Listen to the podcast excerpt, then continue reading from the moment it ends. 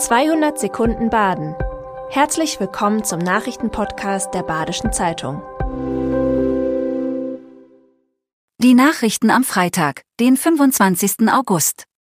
Der Lebensmittellieferdienst Bringmen wird bis Ende des Monats eingestellt. Der 2020 in Offenburg gegründete Lieferdienst brachte Einkäufer aus Edeka-Märkten an die Haustür. Das war vor allem in der Hochphase der Corona-Pandemie beliebt. Jetzt liefern einige Märkte direkt. Manche Regionen, in denen Bringmen bisher geliefert hat, gehen leer aus, wie beispielsweise an der Grenze zwischen Brühlbeuerbarung und Zeringen. Im Stadtteil Stühlinger oder Offenburg bleibt der Bringdienst bestehen. 2021 und 2022 übernahm Edeka Südwest die Anteile von Bringmen. Das Wachstum bei Lebensmittellieferungen hat stark nachgelassen. Lieferdienste wie Getier haben in Deutschland ihre Tätigkeit stark zurückgefahren. Teils schwere Gewitter mit Starkregen leiten in Südbaden einen Wetterumschwung ein. Der Schwerpunkt der Gewitterzelle lag über Freiburgstadt. Es kam zu Überschwemmungen in der Zubringer Mitte, der Zinkmattenstraße, der Eschholzstraße und der Günterstahlstraße. Passanten versuchten Gullis von Ästen und Blättern zu befreien, damit das Wasser ablaufen konnte. Auch Tiefgaragen und Keller liefen voll. Das Mobilfunknetz fiel teilweise aus. Rettungskräfte rechnen mit 220 Einsätzen. Die Gewittergefahr besteht laut Warnung des deutschen Wetterdienstes bis Freitagmorgen.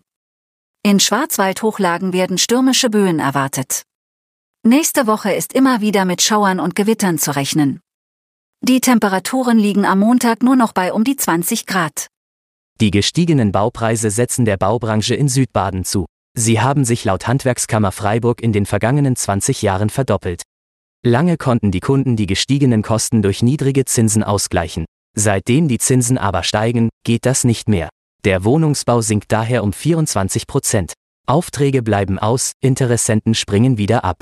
Die Bauwirtschaft fordert angesichts der schlechten Daten schnellere Verfahren und Bürokratieabbau. Südbadische Betriebe fürchten eine Abwanderung von Fachkräften in die Schweiz. Dort spürt man zwar auch eine gewisse Abkühlung der Baukonjunktur, aber in geringerem Ausmaß.